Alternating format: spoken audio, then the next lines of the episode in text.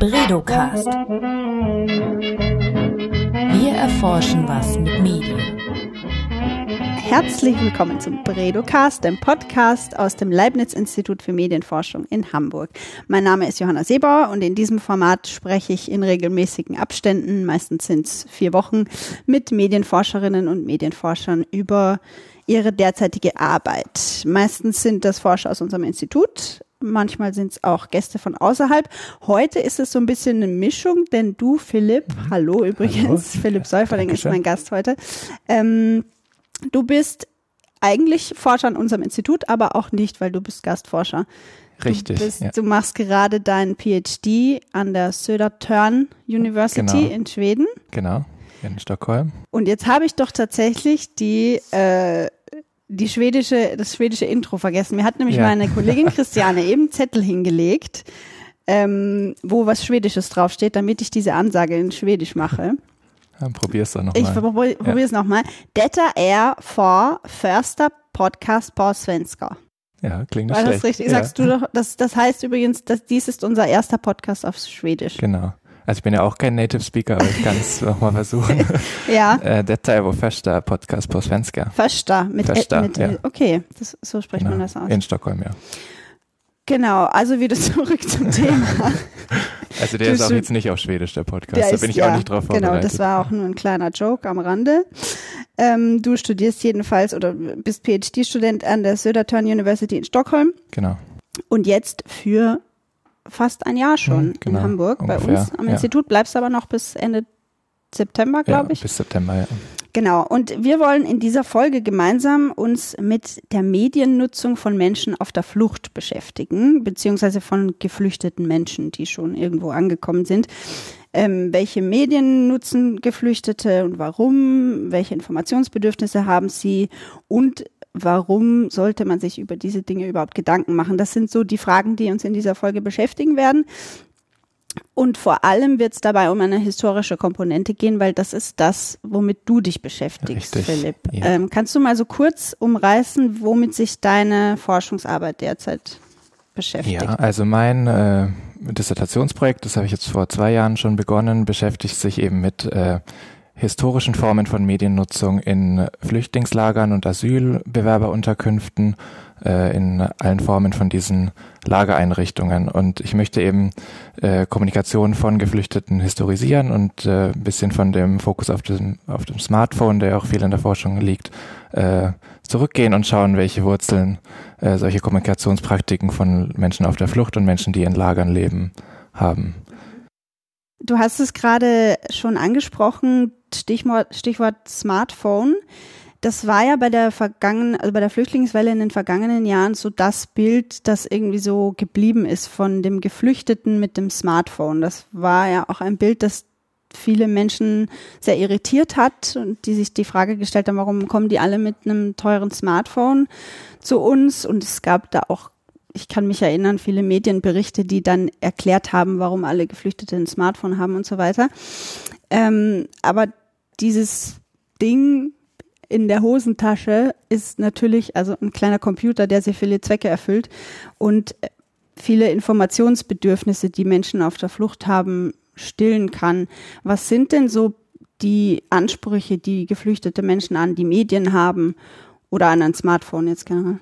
Also erstmal grundsätzlich wahrscheinlich nicht so viel andere Ansprüche, als wir das auch haben. Also mit äh, Freunden und Familien kommunizieren, sich zurechtfinden im Alltag, mal Google Maps benutzen. Aber solche Sachen wie Google Maps zum Beispiel sind halt dann noch mal viel wichtiger, wenn man jetzt auf der Flucht ist und den Weg nach Deutschland oder Schweden oder sonst wohin finden möchte aus dem Nahen Osten.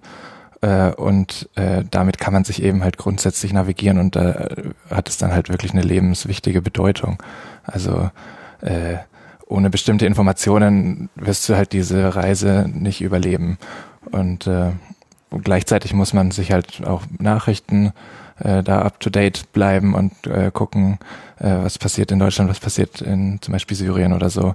Und wie geht's meiner Familie, äh, wo sind die, äh, geht's denen gut? Und in deiner Arbeit beschäftigst du dich ja mit der historischen Perspektive sozusagen, wo es dann auch noch kein Smartphone gab. Was ist denn so der Zeitraum, äh, mit dem du dich beschäftigst? Also ab 45, ne? Genau, also im Moment ist der Zeitraum äh, 1945 bis circa 2000 oder die späte 90er. Und was sind, was sind da so die Flüchtlingsgruppen, die uns in diesem Zeitraum begegnen in Deutschland? Also zu Beginn äh, also 1945 ist natürlich Ende des Zweiten Weltkriegs und da in dem Zeitraum haben wir halt enorme äh, Flüchtlingsbewegungen in äh, Mitteleuropa äh, und auch weltweit auch, aber vor allem auch in Mitteleuropa, äh, angefangen von den deutschen Flüchtlingen und Vertriebenen, die aus den ehemaligen Ostgebieten äh, Richtung Westen dann geflohen oder sind oder vertrieben wurden. Äh, dann haben wir aber auch äh, zum Beispiel die äh, sogenannten Displaced Persons, das sind eben verschleppte Personen oder heimatlose Ausländer wurden die auch äh, genannt, die aus den Konzentrationslagern befreit wurden äh, und dann sich in ganz anderen Orten wiedergefunden haben, wo die auch gar nicht her waren. Also die äh, wurden natürlich verschleppt vorher zur Zwangsarbeit und so weiter. Die, um die musste sich auch gekümmert werden. Äh, also das ist dieser ganze Bereich in den, während der 40er Jahre. Und dann später geht es dann weiter mit 1956 zum Beispiel die Ungarn-Flüchtlinge, die während des Volksaufstands in Ungarn äh, geflohen sind, vor allem nach Österreich und nach Deutschland auch. Äh, dann auch während äh, des Aufstands in der Tschechoslowakei kamen wieder welche. Dann haben wir konstant äh, Flüchtlinge aus der DDR, mhm. äh, die ähm, nach Westdeutschland gekommen sind. Äh, und dann später, äh, dann sind die Zahlen erstmal ein bisschen niedrig geblieben in den 60ern und 70ern, aber dann Ende der 70er ging das dann wieder nach oben mit äh, Vietnam, mit dem Vietnamkrieg äh, und äh, dann auch Iran, Irak, verschiedene afrikanische Länder, äh, dann während der 80er Jahre und dann in den 90ern vor allem der Jugoslawienkrieg. Das ist ja eigentlich eine ganze Menge. Genau, das, also und die, die untersuchst du alle. Ja, ich interessiere mich eben für die Lagerunterbringung und äh, das ist so eine Konstante während dieses ganzen Zeitraums auch bis heute. Also auch wenn sich die Begriffe so ein bisschen geändert haben, also das heißt natürlich heute nicht mehr Flüchtlingslager, auch in der bürokratischen Sprache nicht, sondern Gemeinschaftsunterkunft oder so oder früher Asylbewerberheim und solche Begriffe. Aber im Prinzip ist es so eine Konstante über diesen Zeitraum äh, von einer Art, wie man Fluchtbewegungen managt oder sogenannte Flüchtlingskrisen eben äh, überwältigen kann, wenn man Menschen in, bestimmt, in, in bestimmten Unterkünften erstmal unterbringt, um dann äh, weiterzusehen, was äh, mit denen passiert. Okay, das heißt, du beschäftigst dich mit der Mediennutzung, die in diesen Lagern stattfindet? Genau, ja.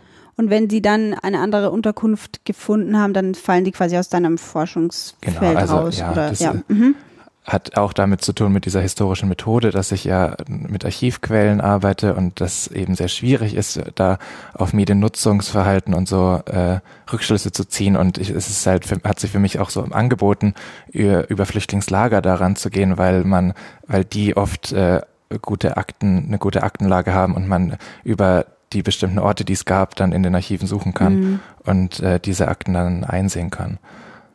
Aber gleichzeitig ist es halt ein, äh, oft äh, ein Ort für viele Jahre gewesen, für viele Geflüchtete, die angekommen sind. Manchmal waren es nur ein paar Tage, manche haben da Jahre drin gelebt, manche, äh, für manche war das dann nur ein Weg, um wieder abgeschoben zu werden und so weiter. Also ähm, ja. Ich weiß, du warst vor kurzem ein paar Tage in New York und hast Richtig, dort in einem ja. sehr großen Archiv geforscht. Kannst du da ein bisschen was? Ja, genau. Ich war im Archiv der Vereinten Nationen, im UN-Archiv äh, in New York City und ähm, die haben nämlich den Bestand äh, von der äh, sogenannten UNRRA, United Nations Relief and Rehabilitation Administration, und die äh, haben sich äh, ab 1944, 43, 44 um die sogenannten Displaced Persons in Europa gekümmert, also die aus den Konzentrationslagern befreit wurden von den Alliierten. Und dann haben die sogenannte DP-Camps, also DP-Lager, äh, aufgebaut, um sich um diese äh, Leute dann zu kümmern. Es waren viele Juden und äh, oder Balten, Ukrainer und so weiter, die in diesen Lagern dann gelebt haben für ein paar Jahre, um äh, oder manchmal auch kürzer, äh, um dann weit entweder repatriiert zu werden oder nach Israel, nach oder Palästina, äh, USA, Kanada und so weiter äh, auszuwandern. Mhm. Und in New York liegen eben, weil da die UN ist und das so ein Vorläufer von, den, von der UN auch war, ähm, diese Akten der sogenannten Germany Mission vor und da äh, habe ich mich da drei Tage mit beschäftigt und es angeguckt. Das heißt aber, deine Arbeit besteht zu einem großen Teil aus Archivarbeit wahrscheinlich, ja, ne? ja, also richtig. deine ganzen Daten bekommst du daher. Ja, genau. Und suchst du da nach was Bestimmten oder wie gehst du da eigentlich vor, wenn du da so ins Archiv Ja, gehst? das Und wie ist- suchst du da jetzt speziell nach der Mediennutzung oder Das wie ist kommt- immer unterschiedlich, je nach dem Archiv. Also zum Beispiel jetzt bei, der, bei dem UN-Archiv habe ich dann halt erstmal bei den Aktenbeschreibungen, das sind dann diese einzelnen Ordner eben, geguckt, ob da irgendwas mit Medien, also da gab es da halt Akten, die, da steht halt Newspaper drauf oder Radio oder irgend sowas, dann schließt es ja schon mal auf Medien.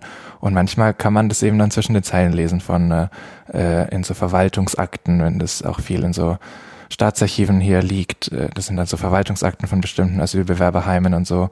Oder andererseits war ich halt auch in, in Archiven für soziale Bewegungen, weil die oft aus den aus diesen Aktivistenkreisen und Freiwilligenkreisen, die sich äh, für äh, Flüchtlinge eingesetzt haben oder in dieser Antirassismusbewegung und solchen Dingen unterwegs waren, äh, die haben dann auch viel selber Medien produziert, äh, sowas wie äh, Magazine und so oder Interviews mit denen geführt, wo sowas thematisiert wurde.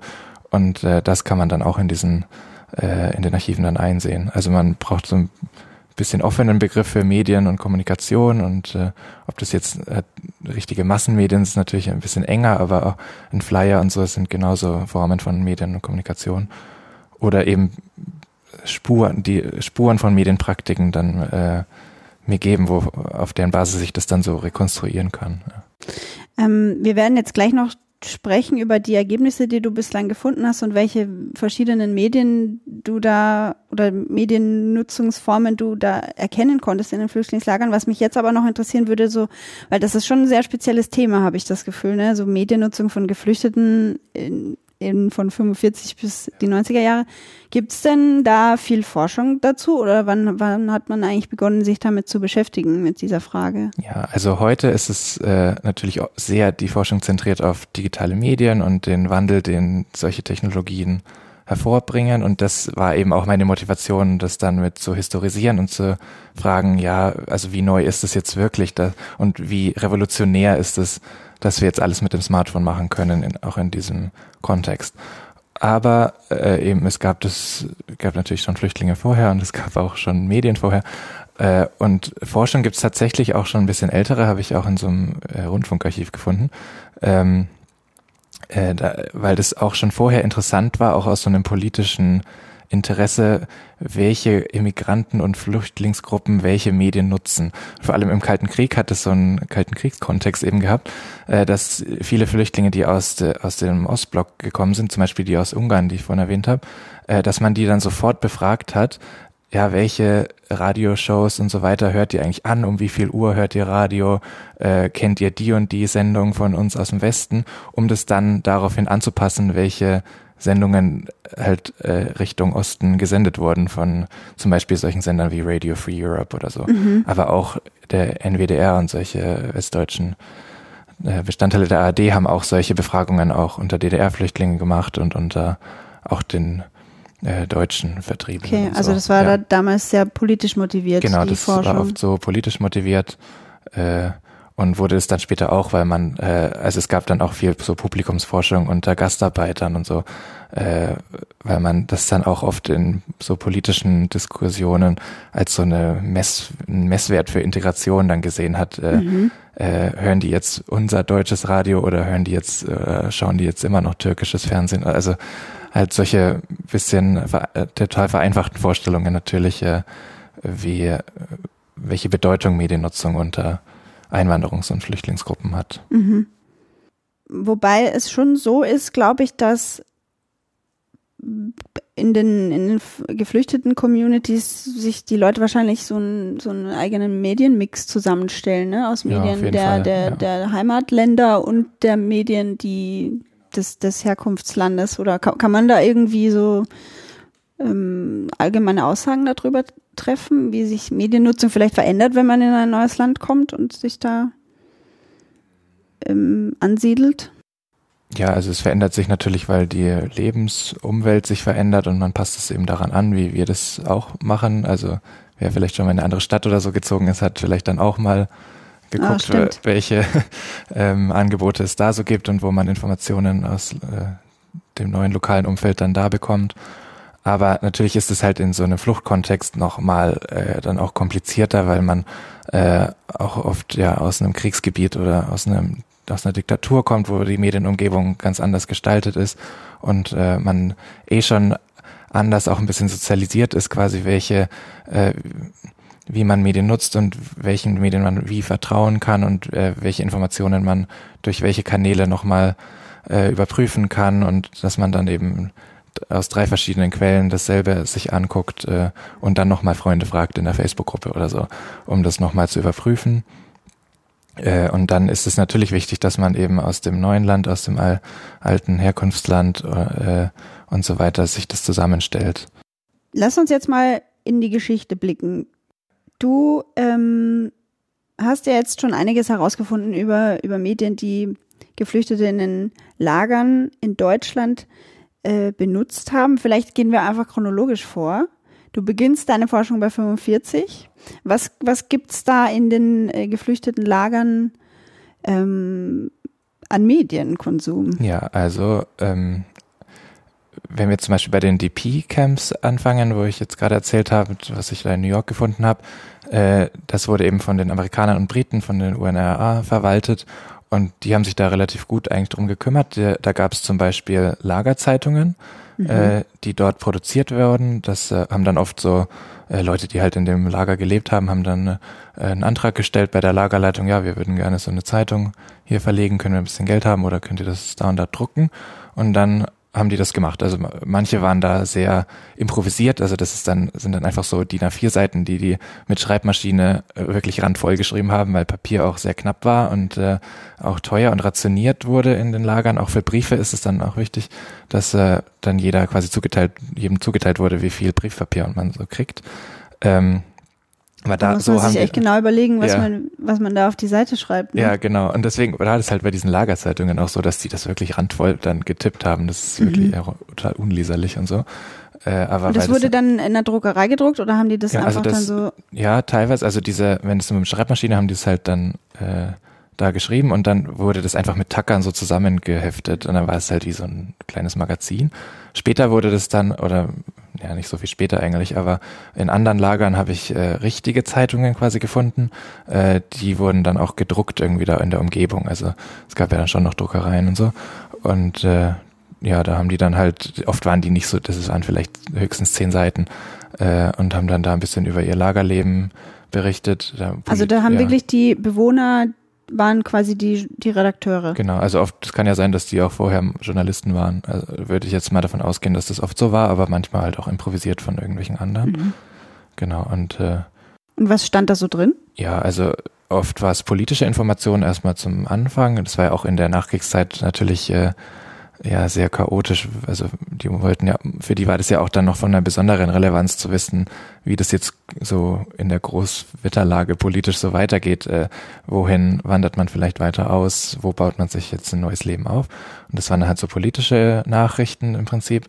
Dann äh, gab es oft so Community-interne Sachen, wie wenn das jetzt zum Beispiel eine jiddischsprachige Zeitung war für ein jüdisches Lager, dass dann da religiöse Sachen auch äh, irgendwie so ein Pessachfest oder so davon berichtet wurde. Dann Erinnerungen zum Beispiel an den Warschauer Ghettoaufstand gab es mal so eine ganze Seite drüber. Äh, aber dann auch oft war dann zum hinteren Teil der Zeitung das einfach randvoll mit Namen und äh, Kontaktdetails von vermissten Personen. Mhm. Weil das natürlich ein großer Teil von auch mm, ja, Medienkommunikation war in diesen Lagern, vermisste Leute wiederzufinden. Ja. Weil halt es äh, generelles Chaos da gab und viele Leute sich nicht mehr gefunden haben, Familien zerstreut waren. Und dann gab's, wurde da so ein richtiges System aufgebaut. Das war eben teilweise in diesen Zeitungen, dass du da äh, dann das nachlesen konntest und wie man da Kontakt herstellen kann. Aber dann hat auch das äh, UNRA und mit dem Roten Kreuz dann später so einen Suchservice, äh, den sogenannten Suchdienst aufgebaut, International Tracing Service. Und die haben so ein europaweites Netzwerk dann hergestellt, um mit so einem Karteikartensystem äh, Leute wieder zusammenzuführen. Es wurde dann auch im Radio übertragen, auch bis relativ spät in die 60er, glaube ich, ähm, kam das, wurde dann so Namen und so durchgesagt. Und gibt's da so eine Zeitung, die da besonders hervorsticht? Oder gibt's da irgendwie so berühmte bekannte Lagerzeitungen, Nicht die so man richtig, heute noch ja. kennt, oder? Nee, weil das halt auch extrem lokal war. Also das war ja dann eine Zeitung, die wirklich nur für das eine Lager da war. Also die haben das ja nicht dann deutschlandweit äh, oder Ja, ja, äh, irgendwie vertrieben. Also Mhm. das war ja eher so ein aus der Community für die Community. Und die hatten dann aber auch Namen, die dann, also hießen die dann so wie das Lager oder? ja, oft irgendwie oder- so ein, ja, ganz ein, oder sowas wie Freiheit und solche solche Namen waren es Mhm. dann. War da den, also die, du hast erwähnt, die Lager wurden teilweise von den Alliierten kontrolliert. War denen dann wichtig, was da drin stand? Haben die das irgendwie kontrolliert, was Ja, da ist halt- geschrieben wurde? Ja, ja, es ist schwierig, das exakt nachzuweisen, aber zum Beispiel habe ich einen so einen Antragsbrief äh, gesehen, wo eben äh, Bewohner dann so eine Zeitung beantragt haben und da stand dann drin, wir versprechen auch, dass wir nichts gegen die amerikanische Regierung schreiben. Und das Also, war in welchem Lager? In einem jüdischen Lager, in, ich weiß jetzt nicht mehr auswendig. äh, Okay. Das äh, hast du jetzt auch ja. in New York gefunden, Genau, oder? Ne? ja. Mhm. Genau. Also das waren in New York waren das waren alles diese DP-Lager, weil es gab ja dann auch noch die Lager für deutsche Vertriebene und, und Flüchtlinge. Das war aber anders verwaltet, weil das auch äh, getrennt war. Und äh, ja, da habe ich jetzt zum Beispiel noch keine Lagerzeitungen gefunden, aber das heißt jetzt auch nicht, dass es die nicht gab. Und kam, weißt du, wie oft so eine Zeitung erschien? War das irgendwie einmal im Monat oder alle Ja, zwei? verschieden, genau. Manchmal wöchentlich, manchmal einmal im Monat. Äh, Und wenn wir diese Lager, die, die, die unterscheiden sich wahrscheinlich auch in der Größe ziemlich stark. genau. Und hat das dann eine dementsprechende Auflage dann gehabt, die Zeitungen? Oder wie kann man sich das vorstellen? Ja, ich- Oder weiß man stell da was über die- über Also die das ist Auflagen? Naja, das steht da auch nicht so Okay, richtig ja. drin oft. Es gab oft dann halt auch so Gemeinschaftsräume in den, in den Lagern, wo die halt für Mediennutzung irgendwie auch da waren. Also da gab es dann auch vielleicht ein Radiogerät oder viel später dann auch ein Fernsehgerät und solche Sachen. Äh, da lagen dann auch so Zeitungen aus. Mhm. Und es hatte vielleicht nicht jeder jetzt in seinem Zimmer eine, aber Und als du in New York warst, hast du dann die originalen Zeitungen Ja, noch, genau. die hast du da noch Die sind gesehen? da ja. drin, ja. Mhm. Und ähm, okay, also Zeitungen gab's. Was, was, was hat man dann noch so? Äh, genutzt? dann, was mich am Anfang auch echt überrascht hat, waren Lagerkinos. Also Mhm. es gab äh, eben designierte Räume oder so Baracken oft in den in den Lagern, die äh, Lagerkinos waren. Das heißt, das war dann auch später in den 50ern auch auf, in den deutschen vertriebenen Lagern und auch dann in anderen Asylbewerberlagern in diesem Zeitraum, äh, so dass es oft so eine Art, das hieß dann Theaterbaracke gab, die für Kinoaufführungen da waren, aber auch äh, oft haben die auch Theaterstücke und sowas äh, gemacht.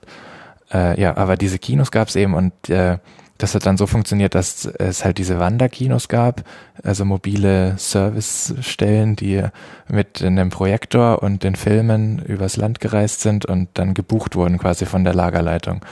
Und äh, die kamen dann und haben ihren Projektor da mitgebracht. Das musste dann immer in so einem feuerfesten äh, kleinen Raum stehen, weil das immer gefährlich war. Und dann äh, wurden da Filme gezeigt und dann gibt's da, äh, habe ich halt gefunden, solche äh, Programmhefte oder äh, so Aufstellungen, an welchem Tag da welcher Film kommt. Äh, und das wurde dann, also oft hat es, normalerweise war das halt erst äh, Nachrichten, also ein äh, Wochenschauen, was aber auch in der Zeit üblich war in anderen Kinos, also äh, in, dass man eben da auch erstmal Wochenschauen geschaut hat und dann einen Unterhaltungsfilm oder nochmal einen Kulturbildungsfilm dazwischen und so. Und so war das dann auch und äh, ja, wurden dann oft halt so Bildungsfilme gezeigt, aber auch ähm, dann Unterhaltungsfilme. Das heißt, es war auch in erster Linie dazu da, die Bewohner bei Laune zu halten? Ja, genau. Also man hat sich dann schon vorgestellt, dass es so ein Lagerkoller bekämpfen kann, wenn man da immer für ein bisschen Unterhaltung auch sorgt und Gemeinschaft und so. Aber auch äh, haben die schon kontrolliert, welche Filme da kamen. Mhm, ja, das wollte ich gerade fragen. Genau, also, ja. Also man hat dann, äh, die Lagerleitung hatte schon im Blick gehabt, welche Filme da liefen und äh, hat dann auch sichergestellt, dass da auch so Demokratieerziehung und sowas dabei ist, gerade in der Nachkriegszeit natürlich. Also oft hat auch YMCA das äh, solche solche Sachen organisiert. Äh, und äh, ja, die hatten es schon im Auge. Also einen Fall habe ich äh, gefunden in, in Nürnberg, da gab es das sogenannte Walker-Lager. Das war eigentlich das erste äh, Lager äh, auch für ausländische Asylbewerber in Deutschland. Und deswegen ist auch das BAMF in Zürndorf Mhm. immer noch dort. Ja, weil das äh, dort aufgebaut wurde, dieses auch dieses erste Lager. Und äh, da gab es so einen Fall, dass es so einen Streit gab zwischen der Lagerleitung und der und solchen äh, Kinobetreibern und da waren dann zwei Konkurrenten von so einem Wanderkino und äh, dem einen wurde das dann nicht mehr erlaubt, seine Filme zu zeigen, weil der hat halt immer nur so Blockbuster mitgebracht. und Zum das, äh, Beispiel, hast du da, was hat man da zu der damaligen Zeit geguckt? Ich bin äh, nicht so bewandert in den Filmen der Zeit, aber äh, ja, halt auch viel Hollywood und solche äh, Sachen, äh, was da halt produziert wurde und dann später auch so deutsche Heimatfilme wahrscheinlich auch, äh, auch in den deutschen Lagern. Da, äh, gab es dann auch äh, viel diese Heimatfilme der 50er und so. Aber ja, das hat denen halt nicht gepasst. Das war zu seichte Unterhaltung. und dann wurde der nicht mehr eingeladen, dann durfte nur noch der andere. ja. Interessant. Also und, und so dieses Kinos, war das etwas, das es dann wirklich in jedem Lager gab oder war das? Ist schwierig zu sagen, weil es gab halt wirklich Tausende von diesen Lagern. Ob es jetzt in jedem gab, also ich habe es wirklich für, für einige immer wieder gesehen, dass es erwähnt wurde, dass es so was gab. Gut, und wie sieht's dann aus mit ähm, elektronischen Medien dann zu genau, später? Also Radio natürlich äh, war auch schon parallel jetzt zu den Zeitungen und in, in Kinos und so ein wichtiges Medium in der Zeit sowieso. Äh, ja, und später auch äh, sowas wie Transistorenradios, also diese tragbaren äh, kleinen Koffergeräte, äh, weil die äh, vor allem dann in der späteren Zeit die erste oder die einzige Technologie war, die grenzübergreifende ähm, Sendungen empfangen konnte. Das heißt, es war natürlich für Geflüchtete aus äh, von weiter her eine super Möglichkeit, um äh, Rundfunk aus dem Heimatland äh, zu hören. Auch bei den Gastarbeitern war es auch super beliebt. Und äh, das war dann wirklich auch so ein wichtiges Gerät, das sie oft äh, als erstes sich angeschafft haben. Das wurde, damit wurde in den Lagern so ein bisschen gehandelt oft. Das hat man den Neuen dann gleich gegeben, weil das so wichtig war. Also wenn man da jetzt zum Beispiel das ein bisschen mit dem Smartphone verbindet, da kann man sehen, wie wichtig solche Technologien auch damals schon waren und äh, man lieber vielleicht auf was anderes verzichtet, um dann sowas zu haben. Und gerade diese tragbaren Geräte waren halt super, wenn man dann nochmal äh, öfter mal um in ein anderes Lager verschoben wird oder so, das dann einfach mitnehmen konnte. Mhm. Ja, ich glaube, man könnte schon sagen, ne, dass die Informationsbedürfnisse in dieser Situation, das ist ja wirklich eine menschliche Ausnahmesituation, wenn man auf der Flucht ist oder irgendwo in ein neues Land kommt und sich da irgendwie zurechtfinden muss, dass da die Informationsbedürfnisse sind die gleichen, so über, im Laufe der Zeit. Nur im Moment kannst du das alles in einem kleinen Smartphone genau, bündeln. Ja. hat, ja, also es ist halt vereinfacht in bestimmten Weisen, dass es halt in einem äh, Smartphone alles äh, möglich ist und vor allem auch viel schneller möglich ist. Aber gleichzeitig hat es halt natürlich auch neue Gefahren wie Überwachung mhm. und äh, äh, Spuren, die man online hinterlässt und solche Sachen. Aber die Erfahrung von äh, Information, von bestimmten Informationsbedürfnissen oder äh, in einem Artikel wird es auch Informationsprekarität genannt, also dass man einen bestimmten Mangel da erlebt und eine prekäre Situation im Hinblick auf Kommunikation. Das ist eigentlich erstmal äh, kon relativ konstant, weil die Erfahrung sich ja nicht so großartig mhm. verändert hat. Und heute würde man wahrscheinlich so eine Lagerzeitung einfach mit einer Facebook-Gruppe ja, oder sowas genau, lösen, ne? Ja. Aber die Dinge, die da besprochen wurden und so, kann man heute natürlich auch finden in riesigen WhatsApp-Gruppen oder, oder, WhatsApp ja. oder natürlich äh, gibt es ja auch Online-Magazine mhm. von Geflüchteten heute und so. Klar. Das, ja. Ja, was wir dann noch später in den 80er, 90er Jahren vor allem sehen können, ist noch ein interessanter Punkt, dass äh, Medien auch für Protest äh, benutzt wurde und für aktivistische Bewegungen, auch für Flüchtlingsproteste und so weiter. Also dass äh, es sowas wie Flyer und Magazine und sowas gab, dass die in den Lagern produziert wurden oder ist immer schwierig zu sagen, wo die exakt produziert wurden, aber oft auch mit Aktivisten und anderen Helfern und engagierten Bürgern außenrum, ähm, die sich auch für die äh, äh, Geflüchteten, die in den Lagern gelebt haben, da stark eingesetzt haben, weil die Situation natürlich in den 80er, 90ern äh, durch viele Veränderungen im Asylrecht und so äh, Verschärfungen im Asylrecht äh, auch immer schwieriger wurden wurde und das äh, äh wurde auch von UNHCR einmal 1982 in so einem Kannst Report. Kannst du da noch kurz erklären? Ja, genau. Ja. Es gab äh, 1982 hat das UNHCR ähm, also der hohe Kommissar für äh, Flüchtlinge von den Vereinten Nationen, ähm, die haben einen Report gemacht, die sind durch sieben Lager, glaube ich, in Westdeutschland, äh, haben die besucht und haben sich das angeguckt und haben dann einen wirklich scharfen scharfkritischen Report äh, geschrieben über die Situation in diesen Unterkünften. Und das äh, radikal kritisiert, wie die hygienische Situation war eine Katastrophe, die waren halt hoffnungslos überbelegt, äh, Leute aus den verschiedensten Herkünften zusammen, was halt immer Konfliktpotenzial herstellt. Die Versorgung mit Essen war immer ein bisschen problematisch. Also das ist auch so ein generelles Thema, was ich immer wieder gefunden habe in den Quellen, dass Essen immer ein äh, Konfliktpotenzial birgt. Welche Flüchtlingsgruppen waren damals? Äh, äh vor allem eben Nahe Osten, also Iran, Irak, Libanon, äh, Bürgerkrieg, Vietnam, dann aus verschiedensten afrikanischen Ländern, wo es Konflikte gab. Also das war dann in der Zeit dann wirklich äh, relativ bunt gemischt und das wurde halt oft einfach zusammengelegt, verschiedenste Religionen, verschiedenste Herkünfte äh, und die waren halt oft äh, radikal überbelegt, diese Unterkünfte und äh, da wurde sich halt wirklich nicht gut drum gekümmert. Und das hat UNHCR eben diesen Report total streng kritisiert, was dann so einen kleinen diplomatischen äh, Disput mit der Bundesregierung ausgelöst hat. Äh, die haben sich dann auch aus irgendwelchen Meetings ausgeladen und so. Und äh, aber das ist halt auch eine gute Quelle, um sich nochmal vorzustellen, wie das in dieser Zeit da zuging.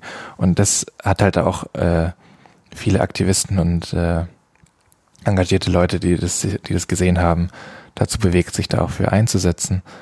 Und daraus sind halt bestimmte Medienpraktiken wieder entstanden, wie zum Beispiel äh, ja, Protesthefte, ähm, Protestflyer, so eine Dokumentationen von ähm, von äh, Hungerstreiks, was ein relativ beliebtes Protestmittel auch war, ähm, um Öffentlichkeit zu erzeugen, um äh, zu sehen, wie das in diesen Lagern zugeht. Das ist interessant, weil das war, das gab es ja davor so nicht, ne, dass man Medien aus den Lagern heraus benutzt hat, um nach außen zu senden, sondern davor, also so wie du das beschrieben hast, ging es davor eher darum, sich innerhalb des Lagers zu verständigen oder zu informieren und ja, also das, äh, es gab auch, ich habe ein paar Hinweise, dass es auch so ein paar Proteste auch früher schon mal gab äh, über bestimmte Themen, was denen dann irgendwie nicht gepasst hat und äh, man das dann mit der Lagerleitung ausdiskutiert hat. Äh, das gab es zum Beispiel auch in so einem Ungarnlager hier in Hamburg, äh, dass es dann solche Versammlungen gab, wo das ausdiskutiert wurde. Aber später wurde das dann, hat sich das schon verändert, weil sich natürlich auch in der Bundesrepublik äh, so der Diskurs in dieser Hinsicht auch ein bisschen verändert hat und es mehr nach 68 und so weiter mehr Protest und linke Bewegungen und so gab, die sich dafür eingesetzt haben, auch antirassistische Bewegungen und so.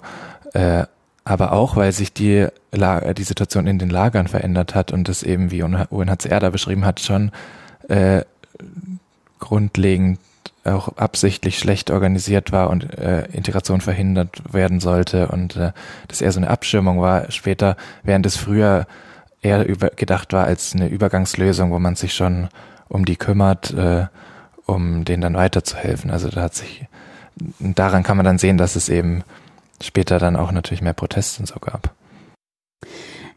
Wir haben es vorher schon mal kurz angeschnitten, Stichwort Integration. Ähm, inwiefern spielen Medien da eine Rolle?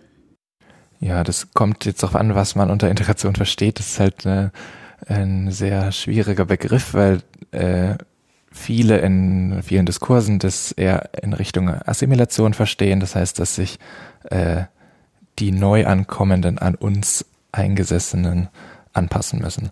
Aber das ist ja eigentlich die Definition von Assimilation und Integration ist eigentlich äh, ein, ja, ein Prozess, der in zwei Richtungen geht. Das heißt, dass sich äh, zwei Teile äh, zusammenfinden und aber auf beiden Seiten verändern.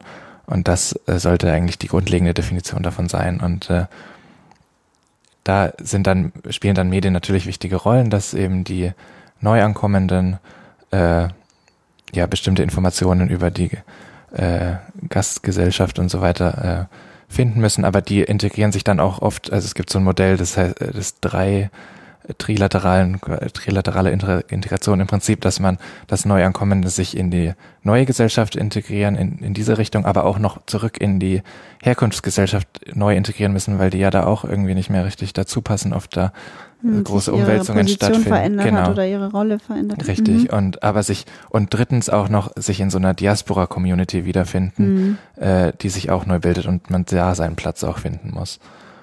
Und äh, in alle ein Balanceakt. Diese, genau, ein Balanceakt aus diesen ganzen neuen Konstellationen und Medien können da eben helfen, bestimmte Informationen und bestimmte Kommunikation herzustellen in diese ganzen Richtungen. Aber natürlich auch für die äh, Gesellschaft, die äh, die Geflüchteten aufnimmt.